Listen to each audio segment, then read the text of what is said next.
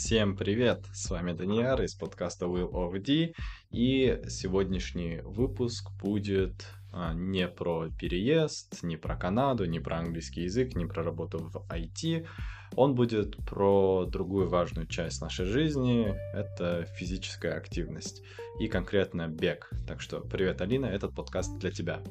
А, тем, кто, кому не интересно слушать про бег, а, попрошу вас сначала услышать.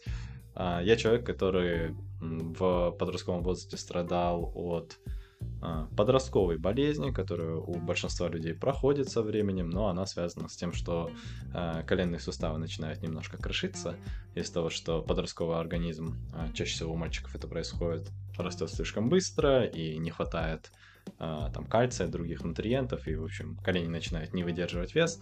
Но э, после этого, когда мой организм натуральным образом, естественным образом от этого оправился, я начал бегать, учиться бегать, э, никогда не был спортивным, и смог вот из этого состояния, что я ненавидел бег и терпеть его не мог, пришел к тому, что пробежал три полных марафона по 42 километра. И э, этот выпуск может быть на самом деле интересен человеку любой физической формы. Просто послушать о том, каково это, что такое пробежать 42 км и что такое вообще ну, превзойти себя психологически и в таких вещах, как физическая активность, которая, ну, если честно, моим коньком никогда не являлась и не является. То есть я не тот тип человека, который такой физический моторчик, я скорее человек, кто любит подумать и поговорить. Это вот прям моя стезя. А еще любит приготовить покушать и покушать то, что приготовил. Вот это то, какой я человек. И ну, по моим параметрам я вешу под 80 килограмм, плюс-минус э, гуляет вес, но выше 80 редко заходит, при росте 180. То есть вполне стандартные параметры, э, не спортивные, но и как бы не не знаю, там, э, не имею сильно много избыточного веса. Хотя, как бы, на грани нахожусь, грубо говоря. То есть в пределах нормы, но ближе к верхней границе. Вот такой вот я человек. Если вам интересно послушать о том, как такой человек находит способ и возможности э, общаться со спортом в своей жизни и внедрять спорт в свою жизнь, то послушайте. А, имею в виду, что я очень-очень ленивый, не спортивный, и это не будет история какого-то успеха человека, который там, не знаю, встает в 4 утра, пробегает 10 километров, как Брюс Ли завещал, да, делает там 100 э, отжиманий, там 100 подтягиваний, как сказать, там, ну, не такая история совсем. Вот, а, поэтому послушайте. Надеюсь, вам тоже будет интересно. Если нет, то на канале совсем недавно вышел выпуск про мою историю того, как я свичнулся из продаж в IT, уже находясь здесь, в Канаде, поэтому это может быть вам более интересно. В общем, а, перехожу к началу а, самой истории, а перед тем прошу вас подписаться, где бы вы не слушали, особенно прошу вас подписаться на телеграм Will of D подкаст. Это очень важно, потому что там вы можете задать мне вопросы напрямую, проголосовать, написать в комментах, потому что этот подкаст, эта тема была выбрана тоже через голосование. Вот. А, также хотел поблагодарить всех тех, кто слушает и перекидывает это друзьям. И да, а, вот только это хотел сказать. Подписывайтесь, и я перехожу, собственно, к теме этого выпуска бег, а в частности бег на длинные дистанции.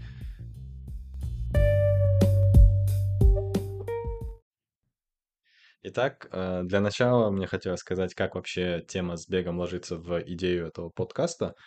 А, Will of D — это, ну, переводится как «воля», или в каком-то смысле можно даже перевести как завещание, но скорее как воля D. Ну, у меня в имени есть буква D, поэтому по канону э, вообще это взято из аниме One Piece, поэтому по канону, в принципе, я тоже могу себя относить к D. Вот, а, ну, не совсем так, но, в общем, похоже.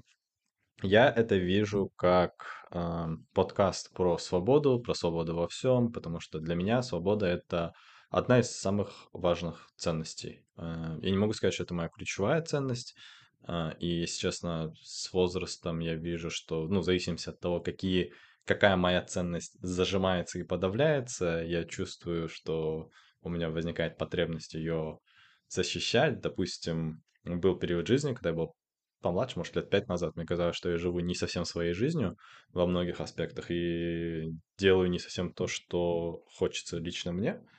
И поэтому у меня тогда было очень актуально быть собой. То есть, э, как было ценным и самым важным в жизни, это быть самим собой и жить именно свою жизнь.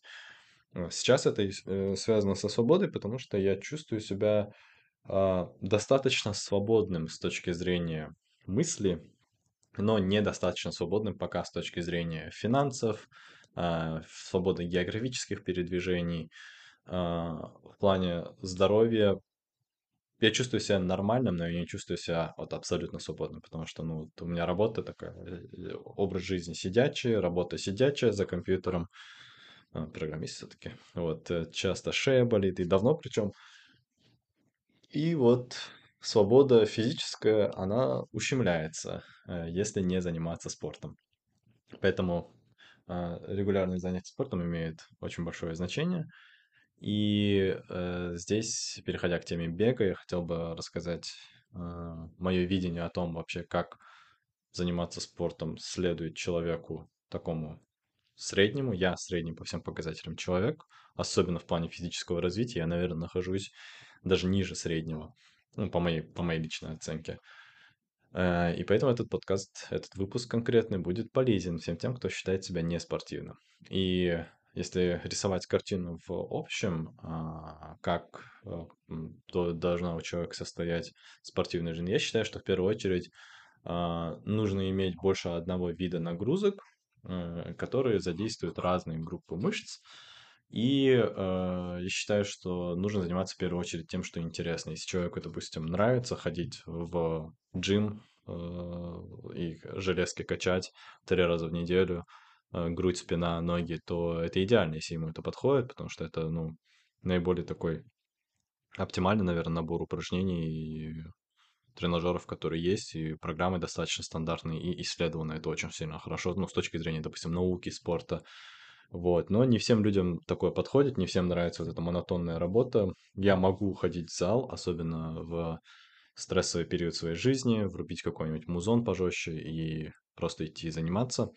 Это бывает, мне залетает, но большую часть своей жизни я, конечно, стараюсь избегать таких жизненных ситуаций, где я прям на стрессе. И вот на расслабоне, из хорошего такого настроения мне нравится делать что-то что-то более вот такое увлекательное и интересное. А, мне нравится плавательный бассейн, а, мне нравится э, бег и велосипед. Вот это вещи, которые мне нравятся, но при этом бег и велосипед, они оба более-менее про кардио, и бассейн в каком-то смысле тоже кардио. И для того, чтобы совсем не терять форму, я добавляю а, отжимания, приседания и подтягивания. В последнее время подаю предпочтение подтягиваниям, потому что это еще достаточно приятно э, помогает спине. Ну так вот, а, я считаю, что вот у человека должен быть, быть, должен быть какой-то набор видов спорта, который ему по душе, который его прям очень сильно увлекает. И эм, здесь нет правильных решений, но, грубо говоря, есть какой-то золотой стандарт того, что должно быть. И бег это та вещь, которая я считаю, что должна быть э, исключительно, а не исключительно, а обязательно у каждого человека в жизни. Либо бег, э, либо ходьба на длинные дистанции. То есть здесь даже не обязательно скорость э, и расстояние. Здесь важна скорее регулярность неделю. И вот ходить пешком – это прям супер полезно. И когда я говорю ходить пешком, я имею в виду не ходить груженным, допустим, продуктами э, с не, не знаю, откуда угодно, там, продуктами, или у тебя там тяжелый ноутбук за спиной. То есть нет, я не это имею в виду, когда ты вот идешь, чтобы там сесть на общественный транспорт или там в машину и пройтись, и там дотащить на своем горбу много вещей. Я говорю про прогулки, которые имеют своей целью именно расслабон и подумать немножко там о себе, освежить голову, мысли э, и пройтись в каком-то приятном месте наподобие, там, не знаю, парка или какой-нибудь аллеи приятной. И вот такого вида активность должна быть у каждого человека несколько раз в неделю. Почему должна? Потому что это вот то, что называется taking a stupid walk for my stupid mental health. Вот прям э, из этой категории, что для ментального здоровья, для менталочки, ментал очки это важно. И бег — это, ну, такая немного продвинутая версия ходьбы в каком-то смысле. А, Если вы думаете про бег как про средство похудения, то здесь я вам скажу, что, наверное, ходьба даже будет эффективнее, а, потому что бег все-таки немножко более энергозатратное. И не столько энергозатратно, сколько сложная и требующая подготовки наука. Вот, а, поэтому роль бега, я считаю, что занимает отдельное место и очень важное место в схеме кардио. Но если, допустим, вы любитель бассейна или любитель велосипеда а, и не любитель бега, вам, в принципе, можно обойтись и без бега. Вот, то есть э, как, какие-то кардио нагрузки нужны человеку, какие-то а, может быть, игровые виды спорта, это очень полезно, потому что ну, там еще социальный момент есть работы в команде, и какие-то силовые упражнения. Вот, а поэтому как бы бег здесь однозначно находится в категории кардио, не в категории силовых и не в категории командного спорта, потому что это индивидуальная такая медит- медитативная процедура. Вот, и э, сейчас я, помимо того, как я говорю, что я вижу, а, как вообще строить подход а, к спорту, и какую роль занимает в ней бег, э, я вот хотел бы на этих аспектах остановиться, что как бы одним бегом сыт не будешь, и подбирайте каждое для себя занятие сообразно тому, какая у вас цель. Итак, я был в школьном возрасте очень слабым бегуном, и э, потом в подростковом возрасте 14-15 лет у меня заболели колени, я вообще перестал бегать совсем, у меня появилось освобождение от физкультуры, по медицинской причине. На рентгенских снимках было видно, что у меня крошатся коленные суставы, потому что это синдром Осгута-Шляттера, у... который возникает у мальчиков-подростков достаточно часто. Но со временем, а, годам к 17-18 у меня это прошло. Э, Это, это уже было время, когда я закончил 11 класс. Я это помню лето после 11 класса, перед университетом. Я вышел на пробежку. Ну, не на пробежку, я не бегал. Я вышел на прогулку. Точнее говоря, я возвращался домой после похода в магазин. Я что-то почувствовал какую-то удивительную легкость. Это было примерно как, не знаю, может быть, три-четыре недели, как я купил новые кроссовки. И это просто кроссовки, в которых я просто ходил. То есть я кроссовки использовал не как спортивный атрибут, а как обувь для ежедневного. ну, ну, Как мы, как мы все ходим в кроссовках. Это абсолютно такая нормальная тема. И вот я почувствовал, что они какие-то достаточно такие гибкие, пружинищие. Я решил немножко пробежаться очень аккуратно. А у меня тогда, если что, в голове все еще установка, что у меня болят колени, и я ходил очень аккуратно. Я пробежался, я понял, что я почувствовал какую-то силу в ногах, ту, которой не было, и я почувствовал, что страх того, что нога заболит, он пройдет. Я так проанализировал назад немножко, ну, в воспоминаниях своих в, в тот момент, когда вот пробежался в этих кольцах, я понял, что ну, последние несколько месяцев я вообще не замечал боли, который, к которой я привык, которая периодически случайно появлялась и так стреляла в коленях, и было больно, я чуть ли не падал. Вот я заметил, что я понял, что я этого не ощущал какое-то длительное время, и я пробежался, почувствовал легкость, поэтому ну, так интересно. И я поднялся домой, закинул продукты, я решил проверить себя, э, прикинув, что если будет совсем больно, я, ну, если начнет снова болеть, я остановлюсь, я парень молодой, вряд ли я себя там сильно убью. Я размялся хорошенько, я помню, я очень ответственно к этому отнесся. Э, ну, то есть, да, порядок такой поднялся домой, закинул вещи, убедился, что по дому ничего делать не надо, всех домашних предупредил, что я иду на пробежку, время было, ну, 8-9 вечера, но не слишком поздно, достаточно освещено. И я просто как бы переоделся в спортивное и пошел бегать. И я пробежал с огромным удовольствием, практически без остановок, на очень хорошей скорости, может быть, 3 километра. Потом сдох просто, но был абсолютно счастлив, потому что вот буквально через первые там 300-400 метров я понял, что, во-первых, я поймал ритм, я поймал какой-то кураж, и ноги не болят, они пружинят, я бегу красиво. То есть я, я чувствую, что технически я бегу правильно. И вот это был такой момент, когда я осознал, что бегать я могу. А, Потом в течение следующего года э, бегать превратилось в такую отчаянную привычку э, экстренно привести себя в форму. Я тогда понятия не имел о том, как вообще правильно приводить себя в форму. Ну, не было сильно такой потребности на самом деле. Но вот в моменты, когда там скоро лето, еще что-то, и ты понимаешь, что у тебя есть складки жира на животе, а, и ты такой хочешь начать за- заняться, э, заняться чем-то, чтобы там привести себя в форму, хочешь начать заниматься, точнее. И вот бег у меня тогда был такой э, спорадической вещью, которую я периодически пытался делать, но удовольствия никакого не получал, соответственно. Ну и результата я, соответственно, тоже никакого не видел, потому что никто не может от трех пробежек э, в неделю похудеть. Вот. А Поэтому бег у меня был таким средством скорее а, не самонаказание, а попытки спасти себя в моменты, когда было стыдно за свою физическую форму. Я думаю, если вы меня слушаете, вы понимаете, о чем идет речь. Но все изменилось, а, когда народ огня развязал войну. Нет, все изменилось, когда, а, когда я увидел приложение для iOS на iPod. Приложение «Пробеги 5 километров», Run 5K на английском. Все, я такой, типа, английский язык уже давно изучаю. Я такой, ну, не проблема, скачаю, посмотрю. И это была такая прикольная программка, которая, по сути, является как фитнес-ассистентом, но с конкретной целью у них была программа пробежать 5 километров. И построена она была на том, что сначала тебе даются длинные интервалы ходьбы и небольшие интервалы бега, и с каждым разом а, тебя, у тебя просто увеличивается время а, бега и уменьшается время ходьбы. А, то есть начинаешь ты с того, что у тебя там условно там 3 минуты ходьбы, 1 минута бега, и вот так вот чередуется. Там, ну, там э, не буквально так работает, а по-другому, по-разному. Но в итоге э, прогрессия идет так, что к концу месяца, то есть к концу четвертой недели, ты бегаешь уже прям секциями типа 15 э, минут бег, 3 минуты ходьба, 15 минут бега, потом резко после этого превращается в 30 минут бега сразу. Я прям удивился, как вот предпоследние последние тренировки эта программа выглядит. Но идея в том, что действительно как бы 30 минут это ну, не всем людям достаточно, но большинству людей достаточно для того, чтобы покрыть расстояние в 5 километров.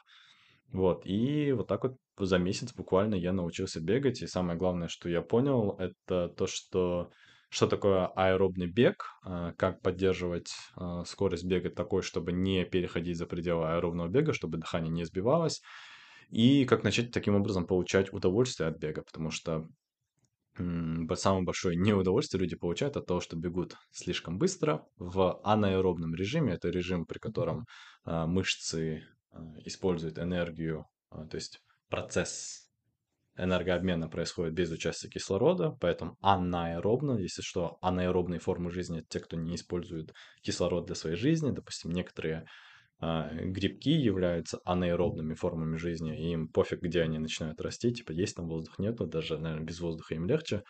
Вот, э, поэтому аэробный режим – это тот, который эффективно использует дыхание, и, как правило, он характеризуется более низкими а, скоростями э, он является более таким низкоинтенсивным, но при этом все еще как бы интенсивной тренировочкой. И вот если найти тот пороговый режим, который э, подходит лично вам, то открывается на самом деле такое золотое состояние, когда ты бежишь, и ты чувствуешь, что ты энергию как будто бы не теряешь вообще. То есть ты вдыхаешь воздух, ты получаешь энергию извне, у тебя есть запас жира, у тебя есть запас гликогена в мышцах и крови, и, в принципе, твой сахарок, который ты накопил, твой жирок, который накопил, эффективно потихоньку участвует в энергообмене, который поддерживает работу мышц, и ты просто держишь этот темп, ты прекрасно синхронизирован, руки, ноги, вот в этом состоянии, на самом деле, руки, ноги все синхронизируются с сердцем, с дыханием, с разумом в том числе, и ты просто бежишь с удовольствием, ты просто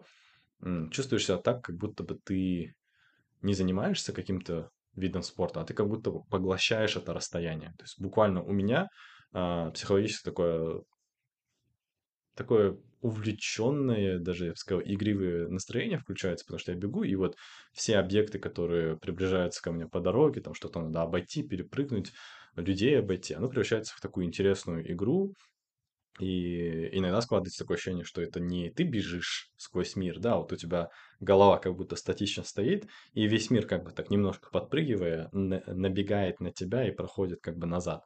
А, ну, это, грубо говоря, такой эффект достигается, когда в каком-нибудь там фильме с камерой от первого лица, если, ну, представьте какой-нибудь какую-нибудь перестрелку, и камера закреплена условно там на автомате, и направлена на главного героя. Вот, ну, похожие эффекты были в фильмах Гая Ричи про Шерлока Холмса с Робертом Дауни-младшим. Похожие эффекты использовались в фильмах Ильи Найшулера, ну, типа вот хардкор и всякого такого. Ну, вы поняли эффект. И вот он иногда возникает, когда ты бежишь, ты, ну, у тебя такое ощущение, что мир бежит на тебя, а ты как бы стоишь, и ты не чувствуешь энергию, то есть ты пропускаешь мир сквозь себя. Вот, и вот это вот состояние, оно очень приятное, и э, бегать достаточно легко. а про усталость не думаешь и не чувствуешь довольно долго. А, но для того, чтобы войти в это состояние, нужно две, наверное, ключевые вещи. Первое– это необходимо подтянуть э, общую физическую подготовку, то есть общий тонус мышц тела, потому что в беге участвует практически все. А, в первую очередь, конечно, самое очевидное – это ноги, и самое главное – это вот а, квадрицепсы, то есть наши приводящие э, мышцы, ну, по сути, бедра, да, то, что от бедра до, ну, бедро есть, а от, от ягодицы до колена.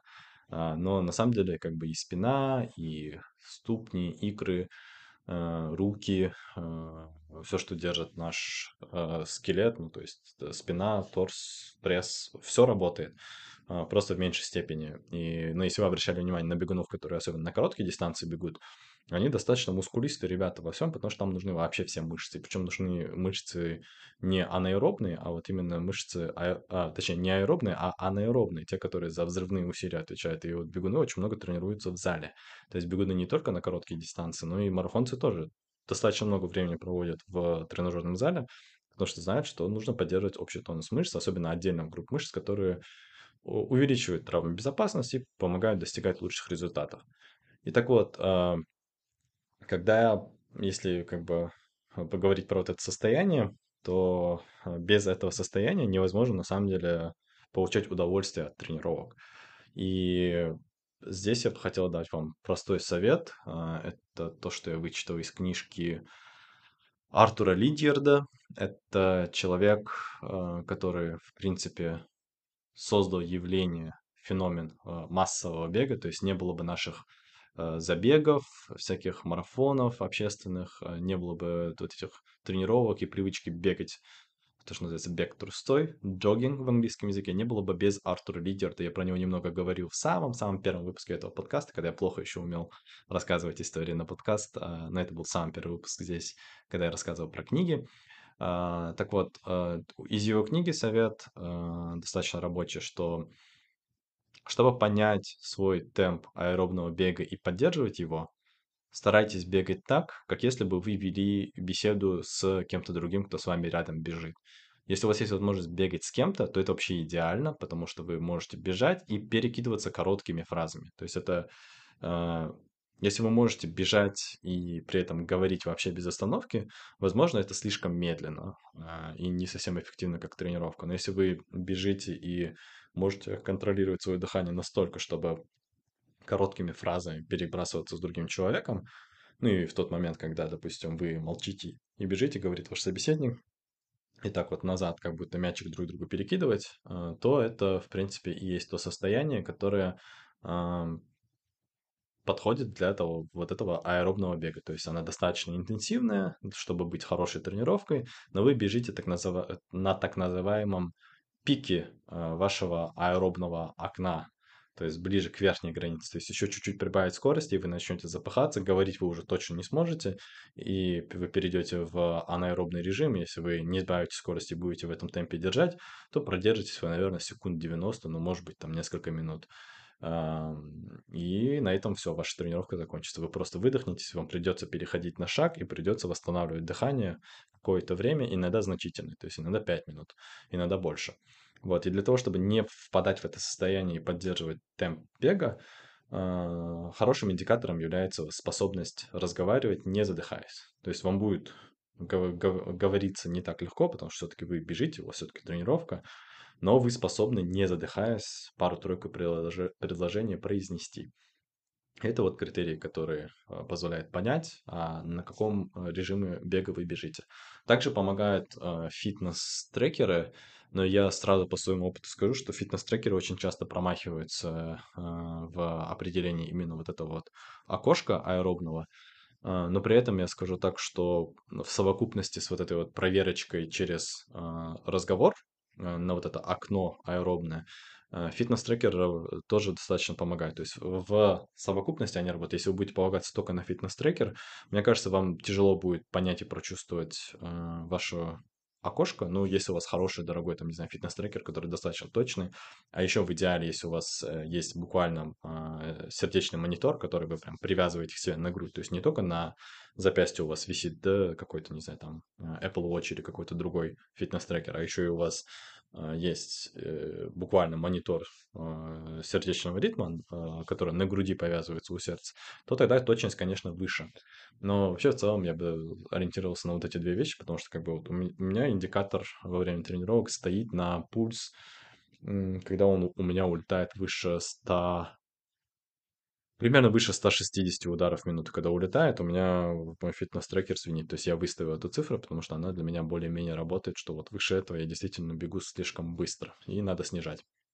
И так вот, а, это такая долгая-долгая преамбула о том, почему а, важен вот этот вот бег, и как я вообще научился бегать. Вот, и, и когда научился бегать 5 километров, я открыл для себя вот этот феномен аэробного бега, и в этом состоянии, то есть когда вы откроете для себя этот аэробный бег, вам легко будет прибавлять продолжительность для своих тренировок. То есть вы будете понимать, что сегодня я пробежал 30 минут, и как будто бы устал, на следующий день ты пробежал те же 30 минут, ты как будто бы устал меньше, и вот так вот с каждой неделей, месяцем э, вы расширяете, грубо говоря, границы дозволенного. И тут я скажу так, что работает интересный момент, что вам не нужно до того, как вы пробежите марафон, э, там, не знаю, 4-5 часовой, вам, вам не нужно бегать там, не знаю, два с половиной часа, три, три с половиной, четыре. Оно работает не так. А, в тот момент, когда вы поймете, что вы можете бегать больше часа, даже, наверное, больше полутора часов без остановки, можно вот с точной уверенностью сказать, что вы бежите правильно, что вы знаете, что такое аэробный бег, вы знаете, что такое экономный бег, и вы готовы к марафону по большому счету. Ну, имеется в виду, что вы потенциально готовы. Э, вы открыли для себя феномен аэробного бега.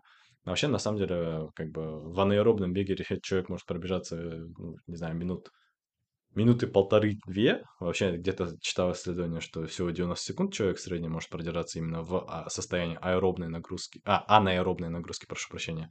А, аэробная, она может ну, длиться очень-очень долго. Есть вот бегуны, которые там на 100 километров, на 200, там суточный бег есть. Есть такие дисциплины сумасшедшие. И а, в состоянии вот этого аэробного бега, если вы можете бегать стабильно 30-45 минут вообще без остановок, то если вы будете поддерживать такой же подход и более, наверное, такой неспешный подход, потому что есть люди, кто способен на силе воли, там, на высокой скорости бежать там 45 минут, час и потом просто умирать.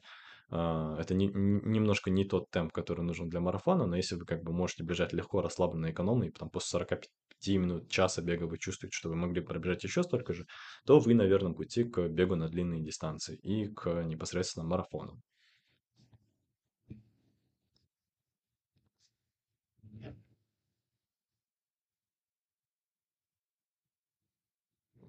Прошу прощения за паузу. Хотелось немножко смочить горло. Так вот, и после того, как я ну, понял, что я могу бегать больше 5 километров, у меня начался опыт общения с Алматы марафоном. А, это первые 10 километров. А, было счастье, пробежал за час и 10 минут примерно. Дистанция меня просто убила. Вот, а, потом полумарафон, а, прошу прощения, полумарафона у меня не было. 10 километров, потом еще 10 километров. А, потом сразу на полный марафон, и вот так вот как бы с полными марафонами я и подружился. Сейчас я в таком состоянии, что я последние два года не занимался регулярно, ввиду различных травм и просто общей лени.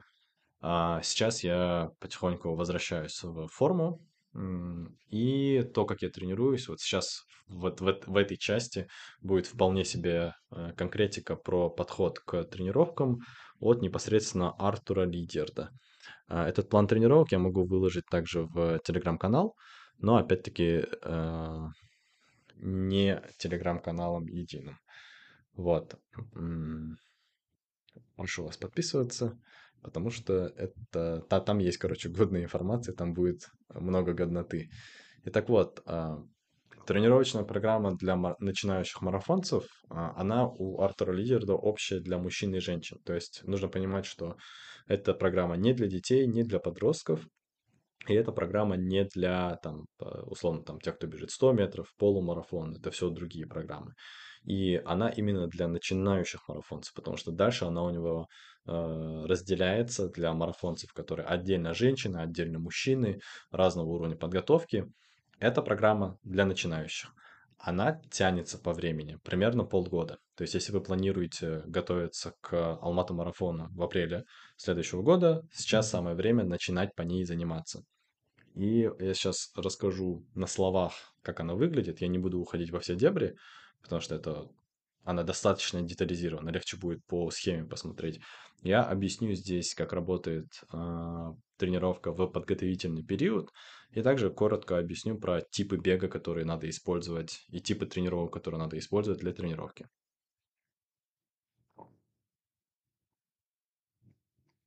Итак, тренировочная программа для начинающих марафонцев состоит из двух периодов.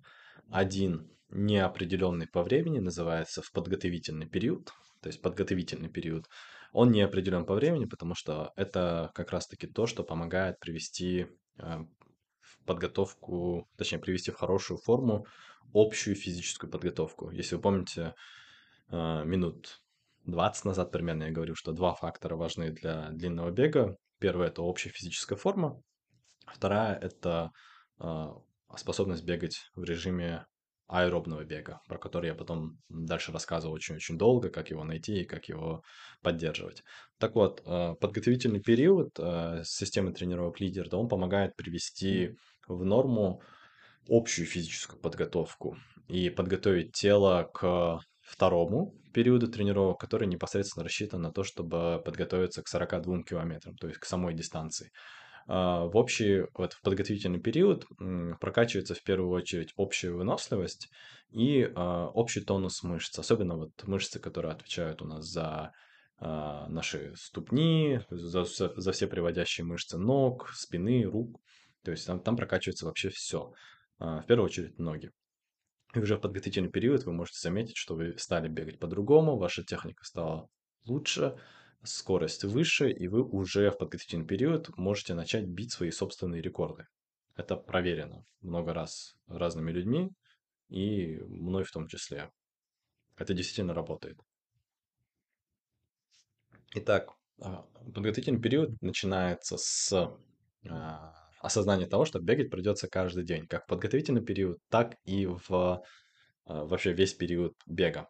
А, здесь на самом деле ничего такого страшного нету, оно кажется страшнее, чем вам, ну, чем есть на самом деле, просто потому что а, аэробный бег, а, как уже я говорил последние 20 минут, он позволяет бегать действительно каждый день, и ваша тренировка должна заканчиваться на том ощущении, что вы могли бы пробежать еще столько же, может быть 2, 3, 4 раза такое же расстояние.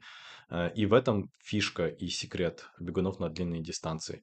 Они бегают каждый день, иногда два раза в день, в очень-очень экономном режиме, в очень медленном темпе. Они знают, когда надо на тренировке отпахивать на скорость. Это все строго по графику, строго в графике, который идеально подводит а, бегуна ко дню марафона или там соревнования, ко дню старта важного. Но все остальное время он бегает супер лениво, супер экономно, но регулярно и много. А, поэтому привыкайте к концепции того, что то, что называется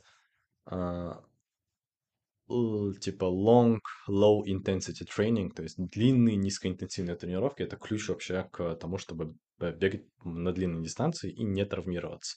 И в конце концов медленный бег позволяет бегать быстрее, потому что э, тренировка вашей системы выносливости, она, она очень долгая, на самом деле очень глубинная на нашем даже внутриклеточном уровне. А, есть исследования, которые показывают, что даже эффективность митохондрий, которые являются нашими а, главными энергостанциями наших клеток, эффективность митохондрий становится выше. А митохондрии, если что, это часть клетки, которая то, что называется powerhouse of the cell, то есть это реально энергетическое ядро клетки, которое использует кислород для того, чтобы вырабатывать энергию. И она, митохондрии находятся в ядрах каждой вообще живой клетки не только нашего организма, но вообще всех э, живых организмов в целом. Во всех живых клетках есть митохондрии. И так вот, они тренируются, тренируются легкие, тренируется сердце в прокачке крови. Все на самом деле начинается со сердца, и вот эти вот долгие регулярные тренировки, они делают вот именно вот эти вещи. А, они учат сердце, учат легкие, учат вашу всю энергетическую систему а, эффективнее вырабатывать энергию. То есть, чтобы с одного вдоха э, в один шаг у вас энергия трансформировалось наиболее эффективно. И такие вещи не тренируются быстро. То есть не нужно пытаться подготовиться к марафону, там, начав там за два месяца, за три, за четыре, да, как я делал. не нужно так делать, лучше делать по науке. Наука, она вот а, в том, что бегать нужно каждый день, бегать нужно легко в аэробном беге. Итак, подготовительный период а, ваша неделя должна выглядеть следующим образом. В понедельник это аэробный бег 30-45 минут. То есть в идеале, как бы в самом первой неделе, то, что я предпочитаю делать, это останавливаться на 30 минутах строго и потихоньку прибавлять продолжительность бега в понедельник. На самом деле, в понедельник, среду, пятницу вы бегаете одинаково, 30-45 минут, не больше.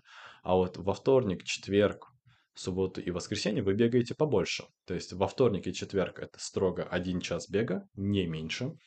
А в субботу, это на ваш выбор 1-2 часа аэробного бега, и в воскресенье э, уменьшаете. То есть в субботу у вас самая большая тренировка 1-2 часа, в воскресенье тренировочка поменьше, 45 минут-час. Вот. Вот такая вот ваша неделя. То есть базовая тренировка это 30-45 минут, понедельник, среда, пятница, вторник, четверг это у вас длинная тренировка, один час, не меньше. А, а в воскресенье, точнее, субботу, воскресенье, это, ну, соответственно, у вас больше времени, это выходной день, у вас идет отработка более длинных дистанций. То есть 1-2 часа, в зависимости от вашей усталости в субботу. А, если вы можете только один час, прекрасно. Если можете два, еще лучше. И в воскресенье как бы немножко снижение восстановления после субботы, 45 минут-час. Я говорю, что это действительно восстановление, потому что по концепции Литерда и ну, по реальным результатам бегунов, низкоинтенсивный бег, то есть медленный долгий бег, или, скажем так, аэробный бег, он является действительно одним из лучших способов восстановления человека. Лучше, чем просто лежать и ничего не делать. Как бы это странно ни казалось, но восстановление от бега это тоже бег, просто более медленный и более долгий. И вот в таком режиме подготовительного периода, ну, будете заниматься достаточно долго на самом деле потому что период непосредственно перед стартом в марафоне, а, он занимает, дайте мне посчитать, а, раз, два, шесть, двенадцать, восемнадцать недель. То есть 18 недель это непосредственно а, период подготовки к марафону, а все, что до этого, это подготовительный период. Сейчас я сделаю паузу и посчитаю, сколько времени до Алматы марафона. Ух ты, жуткие новости. Я зашел на сайт Алматы марафона, чтобы проверить, когда будет а, марафон, потому что я знаю, что сейчас только-только вот вчера, позавчера, ну, в субботу закончился самый большой марафон. А вот в новостях, оказывается, вышло, что на этом марафоне был человек, который умер. А, пишет, что независимый директор Самрук Энерго и Казахгаз Рустем Садыков умер на Алматы марафоне. Ему было 47. А, что ж могу сказать? Соболезнования родственникам погибшего. И, судя по тексту, а, это сердце. И это не первый случай, когда люди погибают на марафоне. Он бежал 10 километров, бегал, говорят, более-менее регулярно. Но в этот день было жарко, и коронарная недостаточность пишут. Поэтому это еще раз подчеркивает, что тренироваться надо с умом, как я сказал, в пред, предыдущей части подкаста я говорю, не знаю про этот случай, а, но я решил записать вот живую реакцию и выпущу подкаст в любом случае, потому что все равно, кроме Алины, никто это слушать не собирается.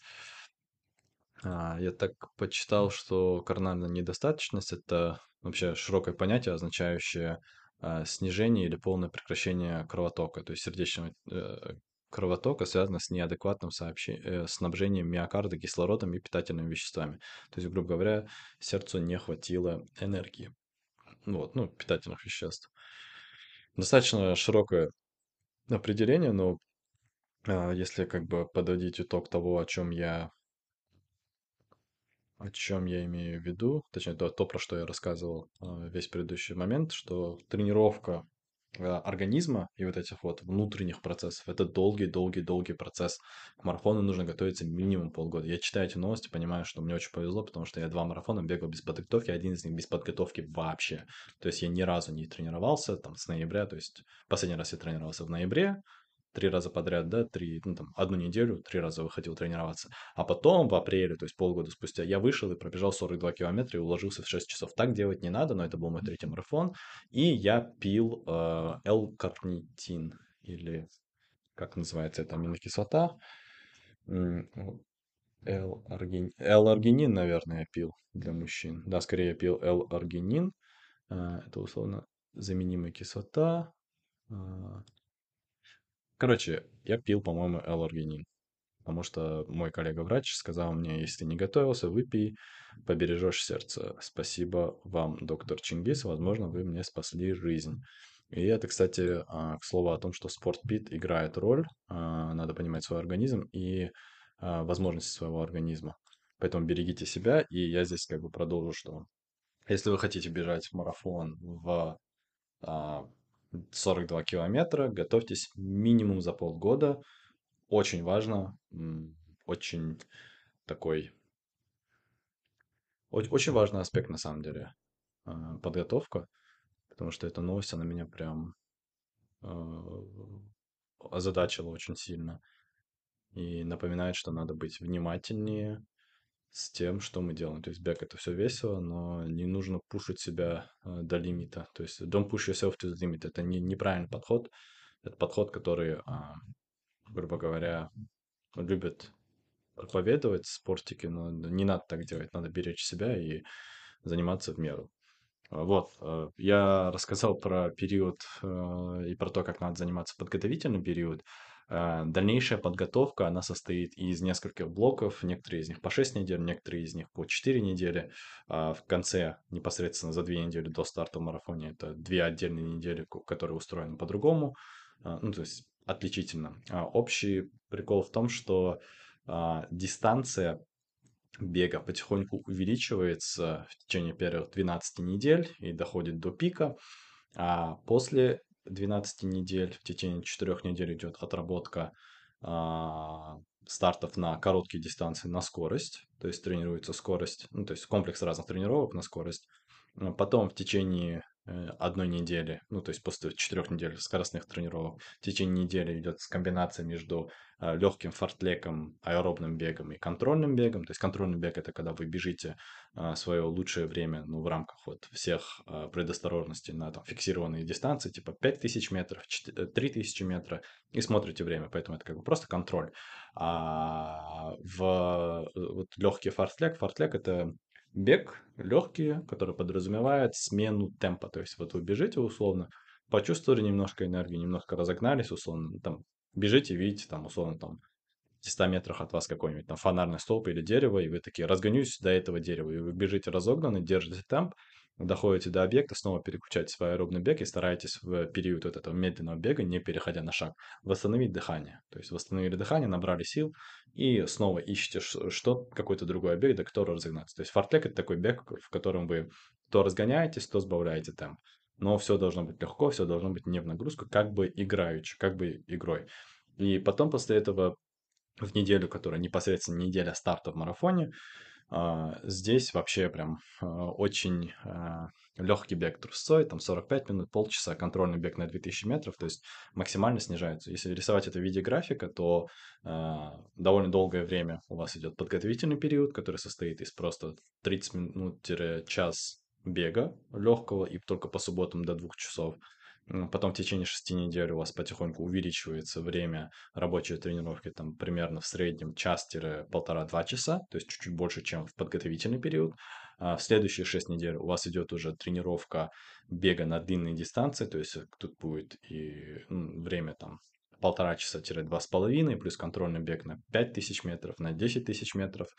После этого в течение четырех недель у вас уже будет чисто скоростная тренировка, то есть это бег на треке, там, допустим, в 8 раз по 200, а, бег, а, ну, комбинируя с аэробным бегом, то, но уже чисто такая скоростная тренировка.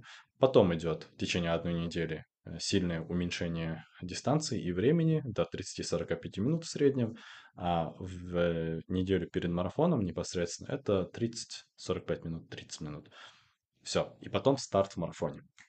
То есть вы поняли, да, что на пик своей формы и самые сложные тренировки у вас должны закончиться А, самые длинные тренировки у вас должны закончиться примерно за 6 недель до марафона.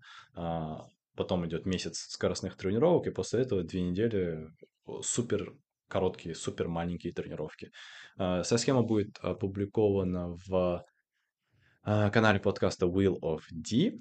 А, но считайте этот выпуск такой длинной-длинной расшифровкой. И а, еще раз хочу напомнить, чтобы вы берегли свое здоровье. Марафон и бег на длинной дистанции может убить.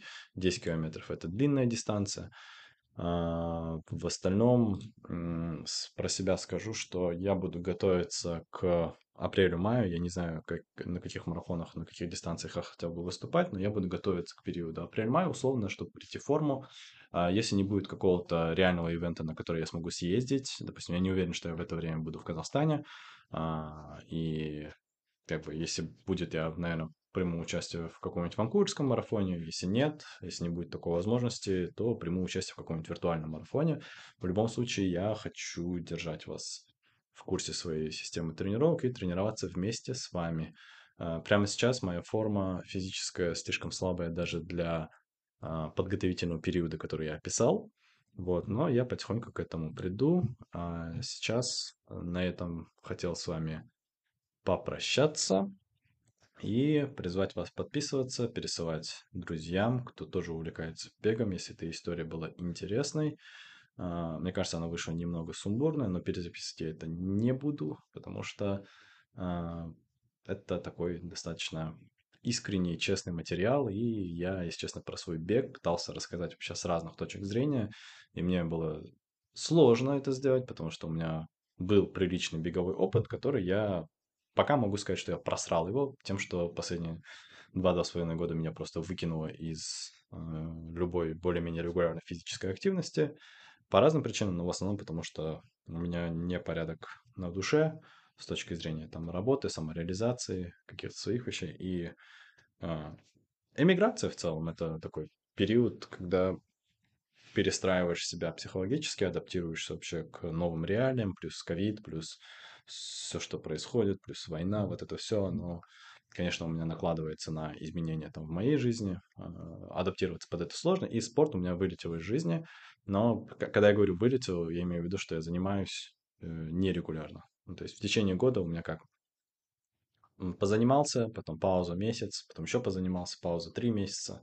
И вот так вот с, с, с таким с переменным успехом, ну, ну, в месяц несколько раз на пробежке я на самом деле выхожу, но это все нерегулярно, и там велосипед, все такой случайный характер носит, нет системы. Вот, а хочу позаниматься системно, хочу вернуться к этому, поэтому а, пишите мне и, что называется, keep me accountable.